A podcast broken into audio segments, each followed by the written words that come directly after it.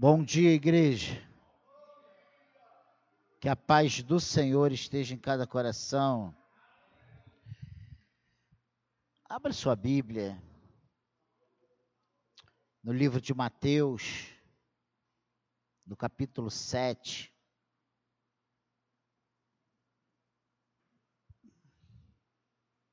Mateus capítulo 7. E eu não vou fazer uma, um, não vou ler um versículo, mas nós vamos ver esse capítulo 7.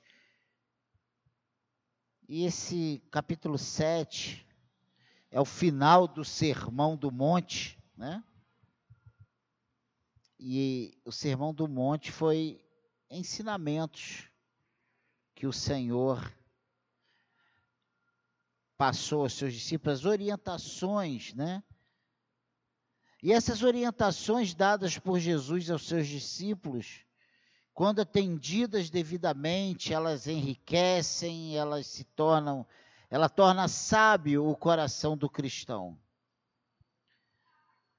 E esse sermão do, do monte, ele nos traz vários ensinos do Senhor Jesus para nossas vidas.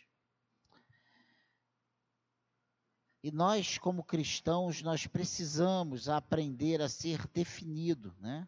seguro e prudente sobre os assuntos que formam esse alicerce da nossa fé cristã. E teríamos que ficar aqui meses, né? Ou anos, só para falar, se fosse para avaliar, analisar texto trecho a trecho, perícope por perícope. Martin Lloyd Jones, ele escreveu uma obra sobre o Sermão do Monte com 606 páginas. Só sobre esse Sermão do Monte que vai do capítulo 5, né?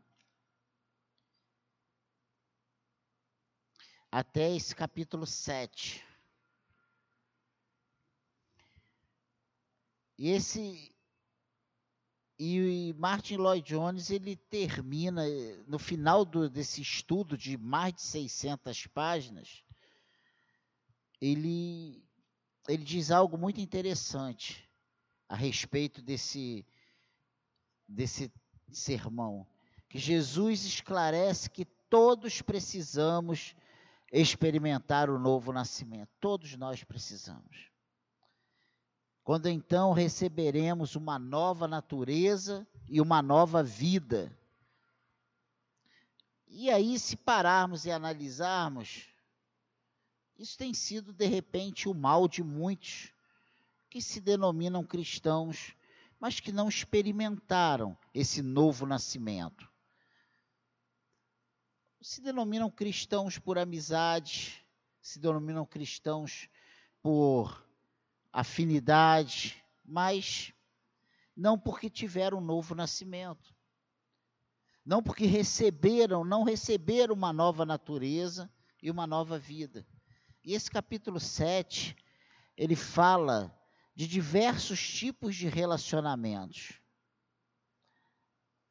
E aqui no capítulo 7, versículo a partir do versículo 1 até o versículo 5, essa primeira perícope, nós vemos Jesus tratando sobre um assunto muito interessante: o relacionamento com os irmãos. E essa palavra é para mim, é para você, é para todos nós. Ele diz aqui: não julgueis, para que não sejais julgados. Pois com o critério que julgardes, sereis julgados, e com a medida com que tiverdes medido, vos medirão também. Porque vês tu o argueiro no olho do teu irmão, porém não reparas na trave que está no teu próprio. Ou dirás a teu irmão: Deixa-me tirar o argueiro do teu olho, quando tens a trave no teu. E aí Jesus termina de uma forma dura, hipócrita.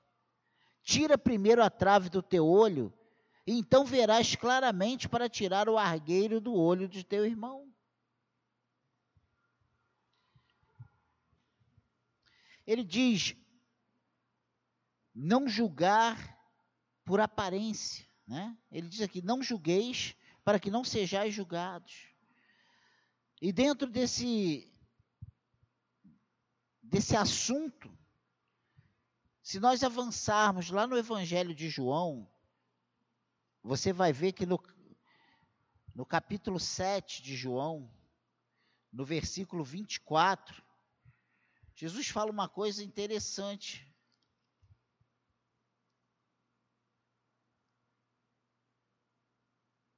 Não julgueis segundo a aparência, e sim pela reta justiça. O que, que Jesus está falando aqui?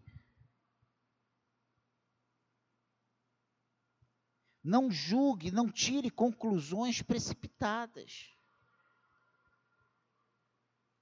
Não tire suas próprias conclusões. E nós somos mestres nisso. Né? Tem alguns ditados aí no mundo que tem um ditado aí no mundo que diz que amigo meu não tem defeito, inimigo se não tiver eu coloco, né? Uma outra coisa que nós falhamos tremendamente. Nós julgamos precipitadamente, sem conhecimento de fatos, sem ouvir os dois lados principalmente os que exercem liderança dentro da igreja. Nós precisamos ouvir os dois lados. Nós precisamos é, usar a, a reta justiça. Não julguei segundo a aparência, que tem muita coisa que parece e a gente, né? E hoje, nesses tempos atuais de Facebook, de WhatsApp, você vê uma mensagem, o que você faz? Logo um link. Ah, isso aqui é uma indireta para mim. Fulana falou isso, Ciclano falou aquilo. É assim ou não é, irmãos? E a palavra de Deus diz para não julgueis segundo a aparência, e sim pela reta justiça. E esse essa é uma grande dificuldade nos nossos dias. Nós somos levados pelo próprio mundo, pelas, pelas situações que nós vivemos, a sermos práticos, a sermos rápidos, a, a, a decidirmos rapidamente. E nós acabamos julgando por aparência, julgando precipitadamente, nós ouvimos um lado da questão e fechamos questão, nós ouvimos um lado e, e fechamos a questão ali. E isso tem sido um grande erro nosso. E nós erramos porque nós somos muito senhores de nós mesmos. E nós sabemos que não podemos julgar. Todo mundo sabe. Mas nós temos praticado isso. Isso tem sido uma realidade na nossa vida.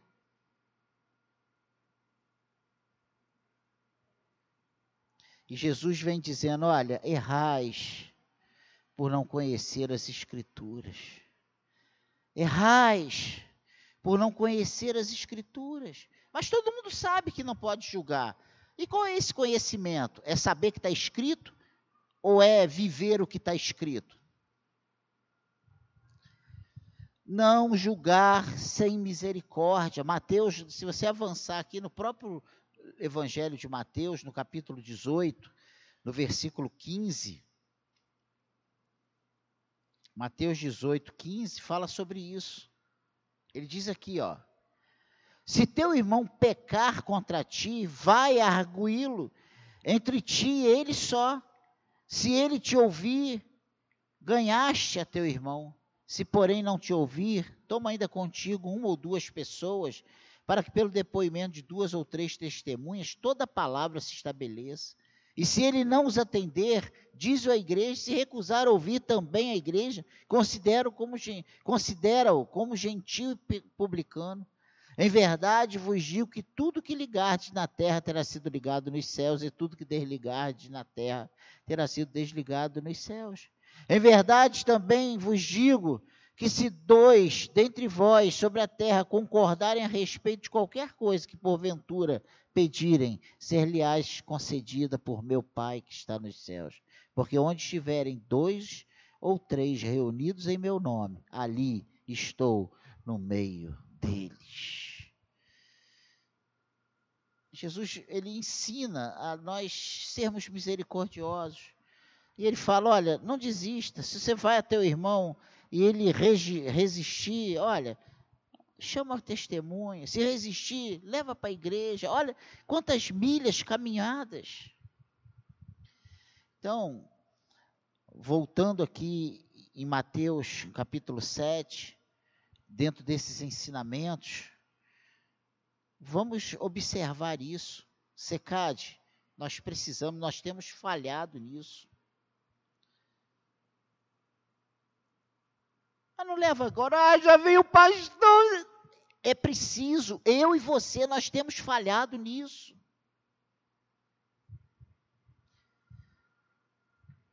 Nós temos errado no nosso relacionamento.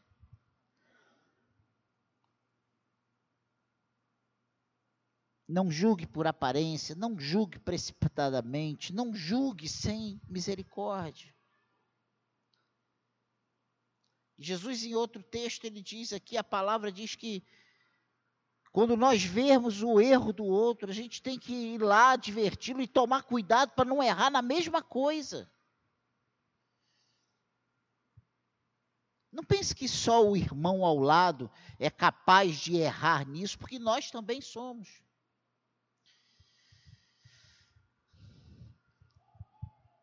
Amém? A segunda coisa interessante nesse capítulo 7 está aqui nesse versículo 6, quando o subtítulo é Não deis o que é santo aos cães.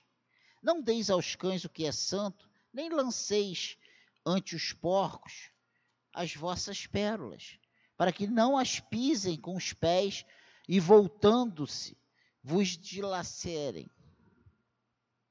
Então, irmãos, o que, que ele está falando aqui? sobre o relacionamento com os hereges, com aqueles que não estão dispostos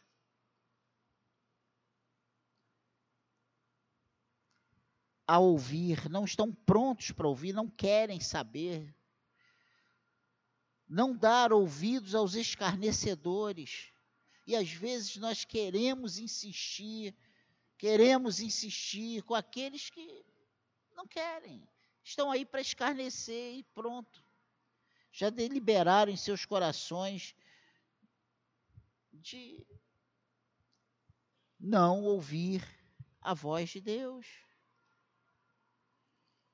Segunda de Pedro, no capítulo 3, ouça aí. Segunda de Pedro 3, versículo 3 e 4, ele diz o seguinte: Tendo em conta, antes de tudo, que nos últimos dias virão escarnecedores com seus escárnios, andando segundo as próprias paixões, e dizendo: Onde está a promessa da sua vinda? Porque desde que os pais dormiram, todas as coisas permanecem como desde o princípio da criação. Porque deliberadamente, versículo 5, esquecem que de longo tempo houve céus, bem como terra, a qual surgiu da água e através da água pela, pela palavra de Deus. Então, cuidado. Nós às vezes insistimos, gastamos o nosso tempo, investimos em escarnecedores. Tem também uma advertência para nós evitarmos o homem faccioso. Tito 3, 10 e 11 fala sobre isso.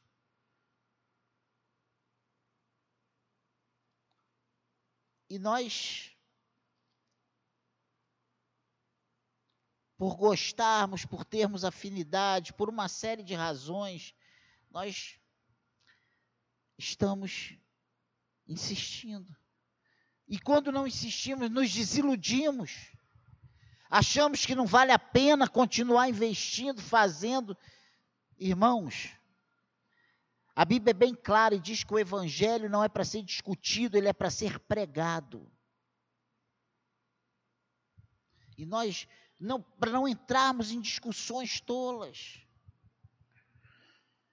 Tito 3, versículo 10 e 11 diz assim: Evita o homem faccioso, depois de admoestá-lo primeira e segunda vez, pois sabes que tal pessoa está perdida, pervertida, e vive pecando, e por si mesma está condenada. Olha como é grave isso.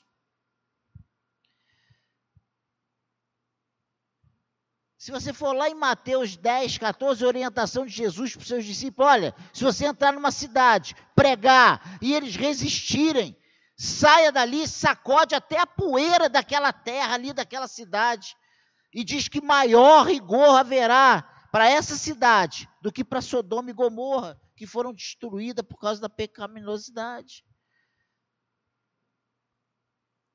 Então, nós temos aqui Ai, mas eu não sei como fazer, nós não sabemos como fazer, porque nós não prestamos atenção no que a própria palavra nos orienta. E Jesus, ele, gente, ensinos preciosos, básicos para a nossa fé. E se tu pegar o versículo 7 e 8, olha o que ele diz aqui. Já no terceiro ponto. Então, primeiro relacionamento com os irmãos, depois relacionamento com os hereges, e ele fala aqui do 7, 8, relacionamento com Deus. Pedi e dar-se-vos-á, buscai e acharei, batei e abrir-se-vos-á, pois todo que pede recebe, o que busca encontra, e a quem bate, abrir-se-lhe-á. Será que nós temos ainda hoje esse entendimento? Não é saber que está escrito é viver isso. Nós temos pedido ao Senhor, colocado diante do Senhor as nossas necessidades. Nós temos insistido com Deus. Nós temos procurado fazer da forma correta. Nós temos o reconhecimento que o Senhor Deus é o nosso Pai e Ele nos ama, temos certeza que Ele é o, no, é o Pai nosso, que estás nos céus. Nós temos esse entendimento. Ah, pastor, isso aí é, é a primeira frase da oração dominical. Jesus, Pai nosso que está. A gente, a gente não consegue ter esse entendimento no nosso dia a dia, no nosso relacionamento.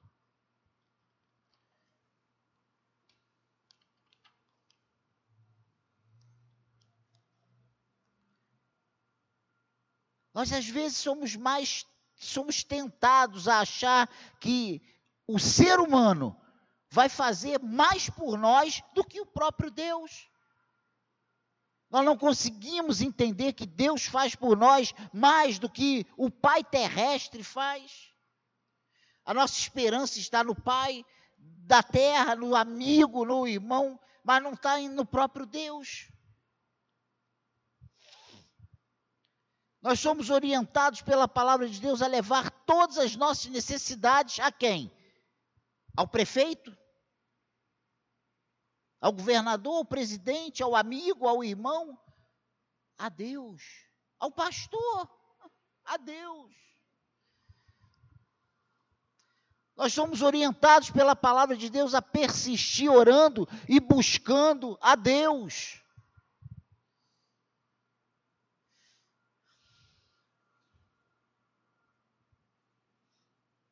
E eu não vim trazer nenhuma novidade porque isso aqui todos nós já ouvimos dezenas e dezenas de vezes.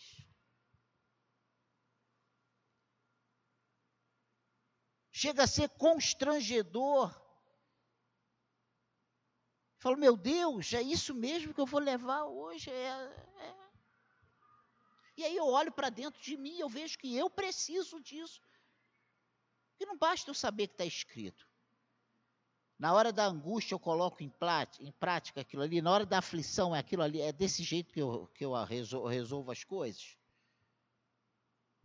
Então, irmãos, preste atenção. Jesus está falando aqui sobre relacionamento com os irmãos, com os hereges, relacionamento com Deus. Esse capítulo 7, ele parece que Deus fala, peraí, agora, vamos lá, vou falar só sobre relacionamentos. Como é que vocês vão se portar? Olha como é que vocês vão se conduzir dentro da igreja, lá na rua, lá no trabalho, dentro da família. Mas é difícil. Sabe por que entra aí a natureza, a nossa natureza? Entra o nosso gênio, né? nosso temperamento. Isso é difícil.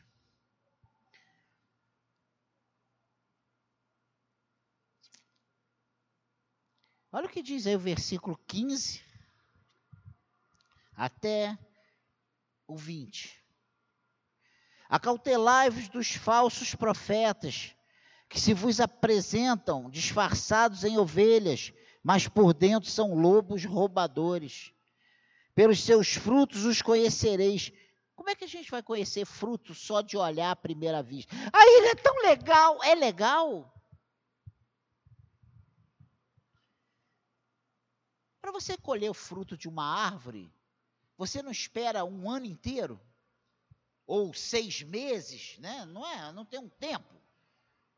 Tem, tem coisas que produzem rápido, que você planta e dois, três meses já está colhendo. Aipim, batata doce, sei lá quanto tempo é. Mas tem manga, tem o tempo certo de dar manga. Você não colhe manga o ano inteiro, né? Pois é. Goiaba, abacate, todas essas frutas são frutas de época. Tem umas que você consegue, mudando, não estou falando de mudança genética, falando naturalmente. E ele fala aqui, ó, acatelai-vos dos falsos profetas, que se vos apresentam disfarçados em ovelhas, mas por dentro são lobos roubadores. O que, que Jesus está falando? Olha, observe essas pessoas, antes de vocês saírem correndo dizendo que eles são maravilhosos. Pelos seus frutos os conhecereis. Colhem-se, porventura, uvas dos espinheiros ou figo dos abrolhos? Assim toda árvore boa produz bons frutos, porém a árvore má produz fruto maus. Não pode a árvore boa produzir fruto mau, nem a árvore má produzir frutos bons. Toda árvore que não produz bom fruto é cortada e lançada ao fogo. Assim, pois, pelos seus frutos os conhecereis. E ele diz: Nem todo o que me diz Senhor, Senhor entrará no reino dos céus, mas aquele que faz a vontade de meu Pai que está nos céus. Olha que coisa interessante. Ele fala de produzir fruto, da gente olhar o fruto e conhecer se essa árvore é boa. E que não é o fato de dar um glória a Deus, que é de Deus. Ele diz aqui no 22: Muito naqueles dias hão de dizer-me: Senhor, Senhor, porventura não temos nós profetizado em teu nome? E em teu nome não expelimos demônios, e em teu nome não fizemos muitos milagres? Então lhe direi explicitamente: Nunca vos conheci, apartai-vos de mim os que praticais a iniquidade. O fato de estar dentro da igreja fazendo um monte de coisa não significa que é de Deus. Ah, pastor. Entre qualquer coisa, qualquer posicionamento e a palavra de Deus, vamos ficar com a palavra de Deus.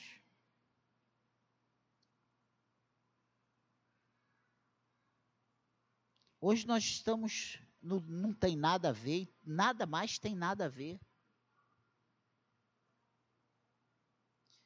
Nós, como cristãos, nós temos tido vidas mundanas e não tem nada a ver. Não tem nada a ver. Mas aqui é, é, Jesus está falando dos relacionamentos com os falsos profetas, com aqueles que se dizem de Deus, mas não são de Deus. E nós achamos que esse perigo está só lá fora, esse perigo está aqui dentro também. Ele fala para nós sermos cautelosos.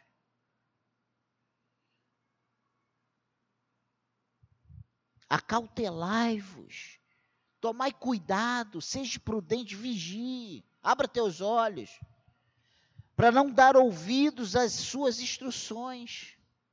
Ele fala sobre isso. Lá na 2 de Pedro 2, e eu volto lá de novo, vou lá novamente, mais uma vez. 2 de Pedro 2, ele fala isso. No versículo 1 até o versículo 4.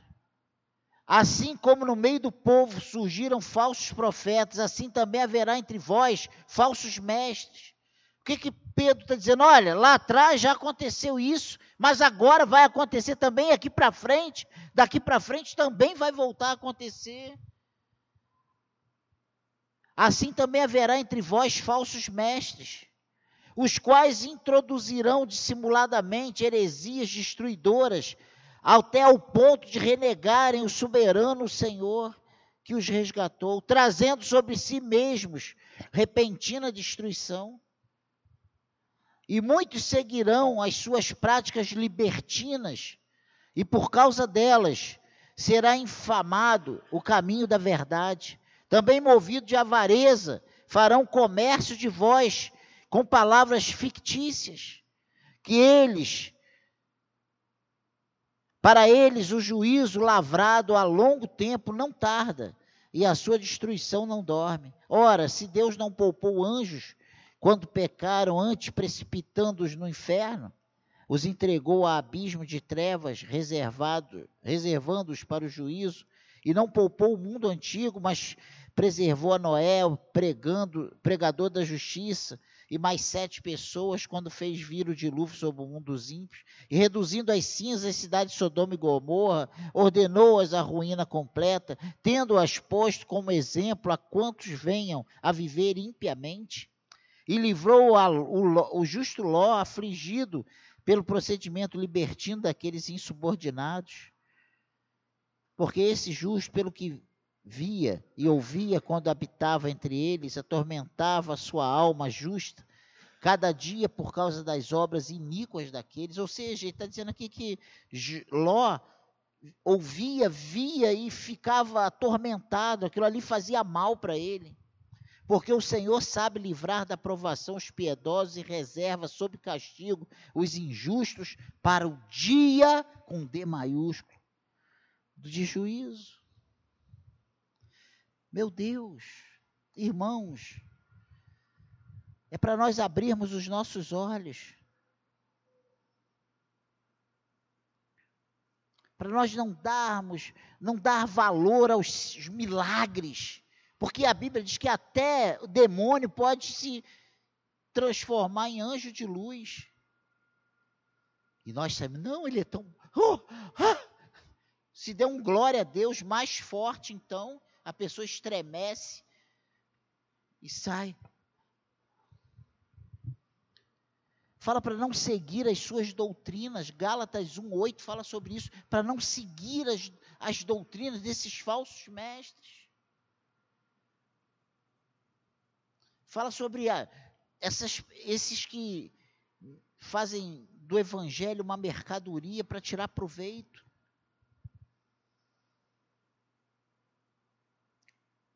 Então nós vemos aqui Mateus falando sobre relacionamento com os irmãos, com os hereges, com Deus, com os falsos profetas. E por último, fechando esse capítulo 7 de Mateus, esse sermão do monte, Jesus fechando esse sermão do monte, ele fala sobre o relacionamento com a palavra de Deus. versículo 24 até o versículo 27, ele fala dos dois fundamentos. E ele diz uma coisa que nós não prestamos muita atenção: diz, todo aquele, pois, que ouve estas minhas palavras e as pratica, olha só o que ele está falando, será comparado a um homem prudente. Não basta ouvir, temos que praticar. É, lá está escrito, mas não é bem assim. E hoje, se não é bem assim, está em voga.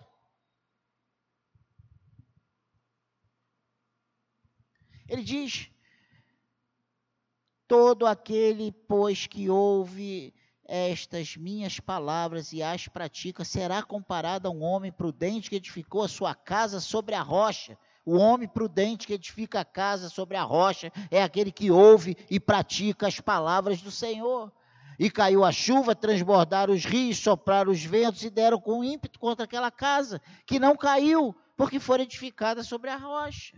E todo aquele que ouve essas minhas palavras e não as pratica, será comparado a um homem insensato que edificou a sua casa sobre a areia, e caiu a chuva, transbordaram os rios, sopraram os ventos, e deram com ímpeto contra aquela casa, e ela desabou, sendo grande a sua ruína.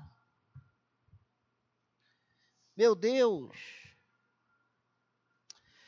Jesus está falando aqui sobre a necessidade de ouvir a palavra de Deus. A necessidade de aceitar a palavra de Deus. A necessidade de entender a palavra de Deus. Ele está falando sobre a necessidade de praticar a palavra de Deus. Não tem como nós mantermos um relacionamento com Deus sem ouvir e praticar a Sua palavra.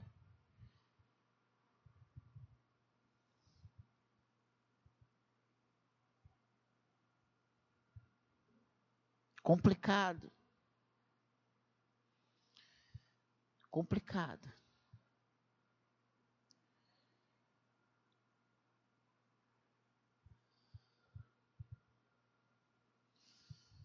Nós temos tido testemunhos de cristãos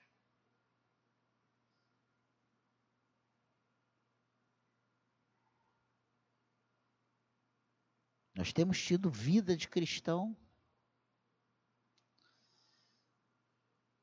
Eu deixo de fazer as coisas porque é certo e errado.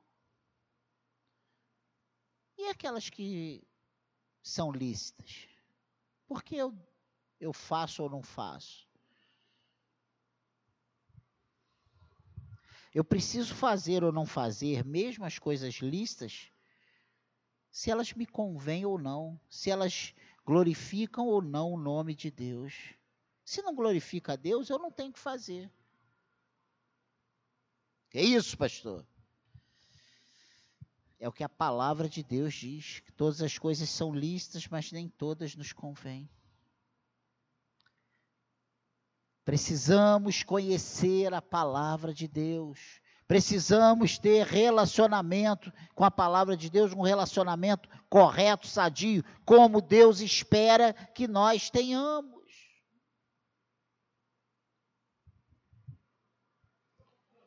Nós temos nos tornado, dentro da igreja, pessoas arrogantes, donos da verdade, intransigentes Infelizmente.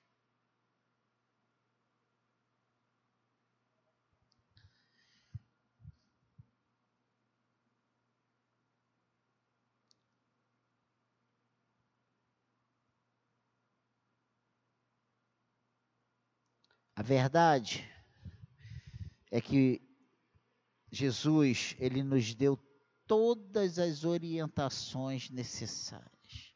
O problema é que tem certas coisas que é meio complicado, meio careta demais para a gente seguir. Mas ele aqui nesse capítulo 7, ele fala pelo menos desses cinco pontos. Relacionamento com a palavra de Deus, relacionamento com os falsos profetas, com Deus, com os hereges e com os irmãos. A pergunta que não pode deixar de existir, nós temos agido dentro da palavra de Deus? Nós temos feito o que a Bíblia nos orienta? Nós temos dado testemunho de cristãos? Nosso fruto tem sido fruto de quem realmente ama a Deus e coloca Deus sobre todas as coisas? Nós temos feito a vontade de Deus? Não podemos discriminar e nem julgar precipitadamente quem quer que seja, porém a cautela e a distância se fazem necessárias em alguns casos para não sermos influenciados. Muita coisa precisa de mudança na nossa vida.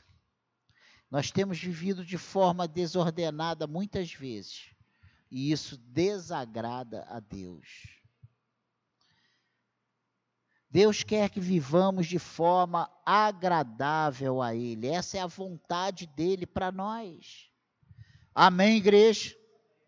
Nessa rápida, nessa breve meditação, aqui de Mateus 6, abordando esses pontos. Pontos que todos nós conhecemos de cor e salteado. Não é novidade para ninguém. Precisa ser vivido por nós. Tenho certeza absoluta que todos aqui, todos sem exceção, têm falhado pelo menos num desses itens. Pelo menos em uma situação ou outra nós temos falhado.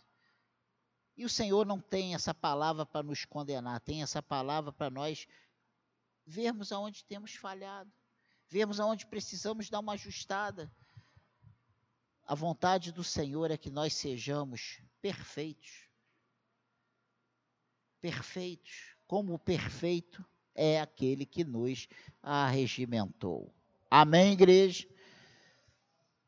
Então, vamos orar, pedir ao Senhor que nos faça entender a Sua palavra e praticá-la. Não adianta eu saber que está aqui, não adianta, sabe? Eu ter o entendimento, o conhecimento, se eu não quero viver. Tem faltado muitas vezes temor de Deus. A, a maior desgraça do cristão é quando ele perde o temor a Deus.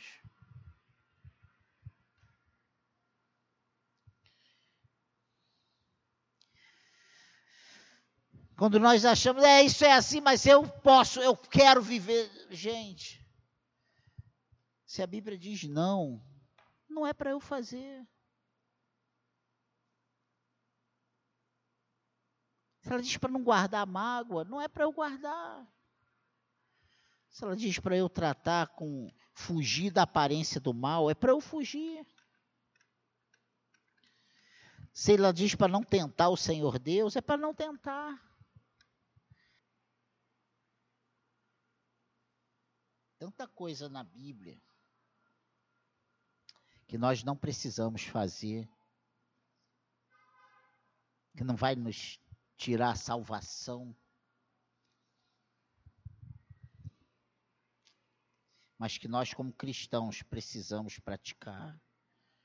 Nós, como cristãos, precisamos ob observar, precisamos nos policiar, precisamos mudar, sabe? Muitas vezes engolir o nosso ego, engolir a nossa vontade e obedecer ao que o Senhor tem nos orientado na Sua palavra.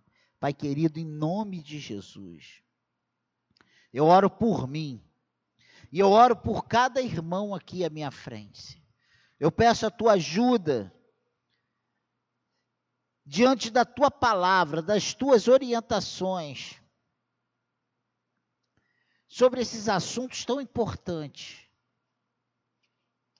que nós possamos estar apercebidos, que possamos estar prontos, dispostos, preparados para te obedecer, para fazer, nos comportarmos como verdadeiros cristãos. Que a nossa vida seja um bom exemplo, Senhor. Que caiamos na nossa, em, em nós, em, na nossa consciência, Senhor. Que tenhamos consciência de como nós somos vistos por ti, de como nós somos vistos pelos nossos irmãos, como nós somos vistos pelos nossos próximos. Ah, Senhor, a aceitação do mundo não quer dizer nada para nós. O que importa é o que o Senhor, é como o Senhor nos vê. O que importa é como nós somos vistos e conhecido pelo Senhor. Nos ajude, Pai, nessa manhã a entendermos esses relacionamentos aqui de Mateus 7. E o subtítulo, logo nesse primeiro ponto, Senhor, é o juízo temerário, é proibido. É proibido julgar o nosso irmão sem nós termos consciência do que nós estamos fazendo, sem termos certeza se o nosso posicionamento é correto. Ah, Senhor, não é o Daniel, é a tua palavra. Não é a secade, é a tua palavra. Ajuda-nos, Senhor, a vivermos a tua palavra, a obedecermos a tua palavra, a termos disposição, vontade de fazer aquilo que a tua palavra nos orienta, Pai. Nos abençoe. Que saiamos daqui, Senhor, dispostos a melhorar o nosso relacionamento. O nosso relacionamento na nossa casa, no nosso casamento com os nossos irmãos, com aqueles que nos rodeiam, que estão próximos, que nós falamos do Senhor e somos rechaçados. Quantas vezes? Nos dê sabedoria, Senhor. Ajuda-nos no nosso relacionamento contigo, com Senhor, estejamos prontos, aptos a tratar com esses com os falsos profetas e que tenhamos um relacionamento sadio com a tua palavra. A tua palavra não é para nós acharmos legal, menearmos a cabeça e dizermos, ó, oh, a tua palavra é para ser vivida, obedecida. Quem ouve e cumpre e obedece e vive a tua palavra será visto como prudente aquele que pratica a tua palavra. Que sejamos não apenas ouvintes, mas praticantes da tua palavra, Senhor. Nos abençoe nessa manhã. Nos ajude. Esses assuntos que não são assuntos bons de ouvir, não são assuntos bons de pregar, é tão bom quando nós falamos de prosperidade, falamos de bênçãos, de alegria, de coisas alegres. Mas nós precisamos sermos constrangidos pela tua palavra. Tua, as escrituras dizem que, ela, que a tua palavra nos constrange, Senhor. E que esse, esse constrangimento não é para vergonha, não é para desmérito, mas é para nós crescermos, é para crescimento, é para amadurecimento, é para produtividade para o teu reino, Senhor. Nos ajude. Ah, Senhor, eu creio que se o Senhor, o Espírito Santo, falar aos nossos corações, quebrantar os nossos corações, seremos cristãos diferentes. Nos ajude, nos abençoe é a nossa oração nessa manhã, é a minha oração nessa manhã, em nome de Jesus. E você que quer isso na sua vida também, diga amém.